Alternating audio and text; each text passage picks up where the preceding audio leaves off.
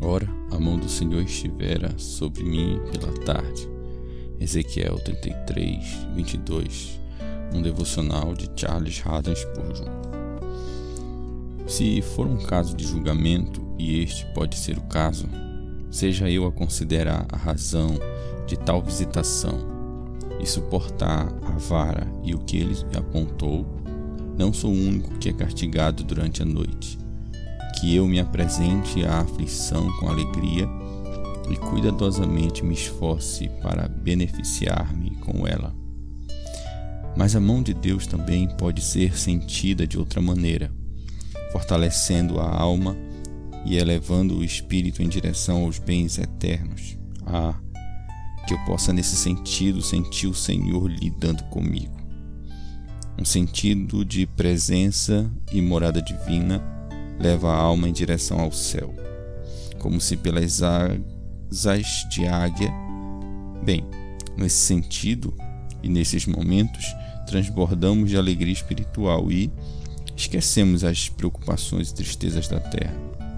O invisível está perto e o visível perde seu poder sobre nós.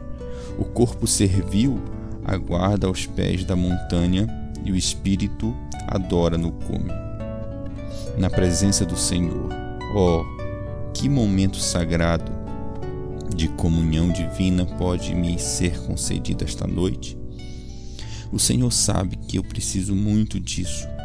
Minhas virtudes definham, minha raiva rompe, minha fé está fraca, minha devoção está fria.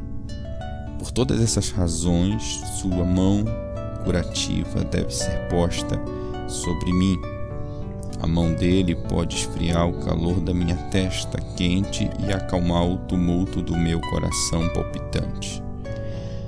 Aquela gloriosa mão direita que moldou o mundo pode recriar minha mente.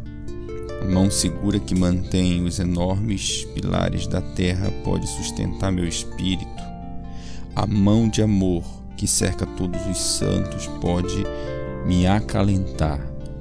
E a mão poderosa que quebra em pedaços o inimigo pode subjugar meus pecados. Por que eu não deveria sentir aquela mão me tocando esta noite? Venha, minha alma, dirija-se a Deus em forte apelo, pois as mãos de Jesus foram perfuradas por sua redenção e certamente sentirá sobre si aquela mesma mão que um dia tocou Ezequiel e o colocou de joelhos para que tivesse as visões de Deus.